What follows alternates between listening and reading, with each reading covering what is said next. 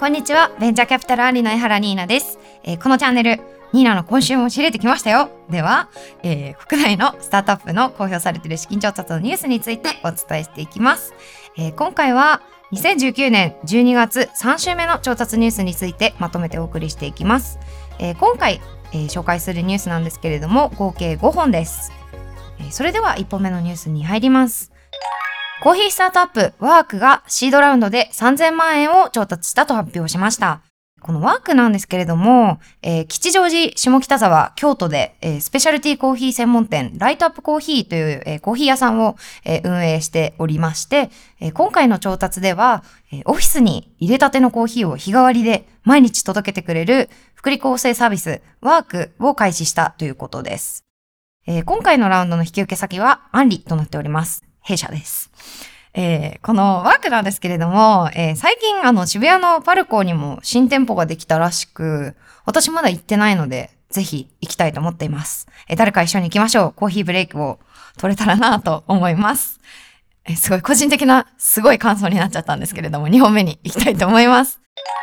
ファームテックのファームノートが8.5億円を調達したと発表しております。えーこのファームノートなんですけれども、ファームノートホールディングスという会社がやっておりまして、えーこの会社が、えー酪農であったりとか、え畜産農家向けの IoT ソリューションなどを提供しております。この子会社のファームノートを通じて、えクラウドで牛を管理できるサービスなどを提供しているそうです。えー今回このラウンドに参加したのは、えースパークスグループ、えー、強立ホールディングス、えーマイナビ SMBC ベンチャーキャピタル、大分ベンチャーキャピタルの6社となっております。えーこのサービス、ファームノートを使うと、えー一頭一頭の情報をあのクラウドで管理できるらしいんですね。で、これまで、まあ、手書きでやってたりとか、まあ、この牛はこうみたいなのって、割とこう、人が覚えてるとか、結構俗人的な面があったのが、えークラウドで管理することで、誰でも最新の情報を、えー維持できるということですね。で、サービス実際に私見ていたんですけれども、え畜産のこととか、まあ正直全然わかんない私でも、あの、これはすごい便利そうだなって思いましたね。で実際こういうのって、あの、便利そうなんですけれども、まあ個人的に、まあ導入の障壁とかあるのかなって思ったり、あの、したんですけど、まあどうなんでしょうね。ここは気になるところです。えー3本目に行きたいと思います。えマーケティング自動化ソリューションを提供するチャットブックがプレイシリーズ A ラウンドで1億円を調達しました。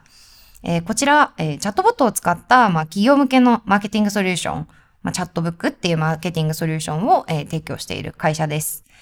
えこのラウンドに参加したのは、えマネックスベンチャーズ、三井住友海上キャピタル、ボヤージュベンチャーズ、イーストベンチャーズなどと発表されております。えーまあ、サイト今見てみただけなんですけれども、あの、チャットボットって確かに、あの、メールだったり電話とかよりも、当然、まあ、既読率みたいなものも高いし、うまくこういう、あの、カスタマーサクセスみたいなものだったりとか、えー広告から引っ張ってきた人たちを、あの、メッセンジャーにつないだときにうまくサポートできるソリューションっていうのは必須なんだろうなというふうに思っております。えーさらに、えっと、ブリッジの記事によりますと、国内にも他に、あの、チャットボットを使ったマーケティングの仕組みっていろいろあるんですけれども、えー例えば、まあ、C 向けの EC に強いのが、ファンクっていうサービスだったり、まあ、B 向けにいろんなチャットボットを構築できるハチドリっていうサービスがあったりするんですけれども、そういったものとは違って、チャットブックは B 向けの、こう、なんて言うんでしょう、固めのビジネスソリューションの営業活動とすごく親和性が高いそうです。はい。というわけで4本目に入りたいと思います。終わるに活動の活で就活の就活サービスを提供するおこまりが一部デッドを含んでシードラウンドで9000万円程度を調達しております。このおこまりっていうサービスなんですけれども、モードキャスっていう会社がやっておりまして、えー遺品の整理だったりとか、片付けだったりとか、あとは、えっと、部屋の害虫駆除などの困りごとをえ一括で解決してくれるサービスを提供しております。えー今回のラウンドに参加したのが、デジタルベースキャピタル、ファインドスターグループ、スカイランドベンチャーズのほか、えー複数名のエンジェル投資家から資金調達を行ったとのことです。えー実際なんかこのマクロの流れとして、まあ高齢化がすごく国内、日本国内進んでいる中で、当然お年寄りが多いので、まあ就活系のサービスの需要ってまだまだあるんだろうなというふうには思っております。なんて言うんでしょう。遺品整理とかはもちろん、こう外注駆除とかになると結構、まあ負担も大きいので、そこまでまるっとやってくれるっていうのは、あの、便利だなというふうに思いました。えー、最後5本目です。企業向けのブロックチェーン事業開発を行うシンギュラネットがシードラウンドでの資金調達を完了したと発表しております。えー、シンギュラネットなんですけれども、えー、ブロックチェーンのコンサルティングだったりとか、開発とか、運用をまるっと、えー、できるサービスを提供しております。えー、今回の引き受け先なんですけれども、えー、ディメンション株式会社や複数の IT 企業家などのエンジェル投資家が引き受け先として入っているそうです。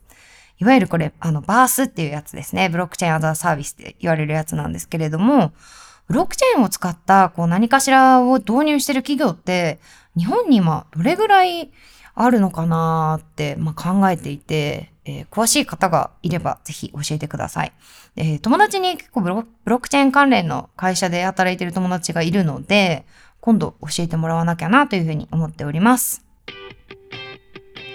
えー、というわけで今回は、えー、2019年12月3週目の調達ニュースをまとめてお送りしました次回は2019年12月4週目のニュースをお送りします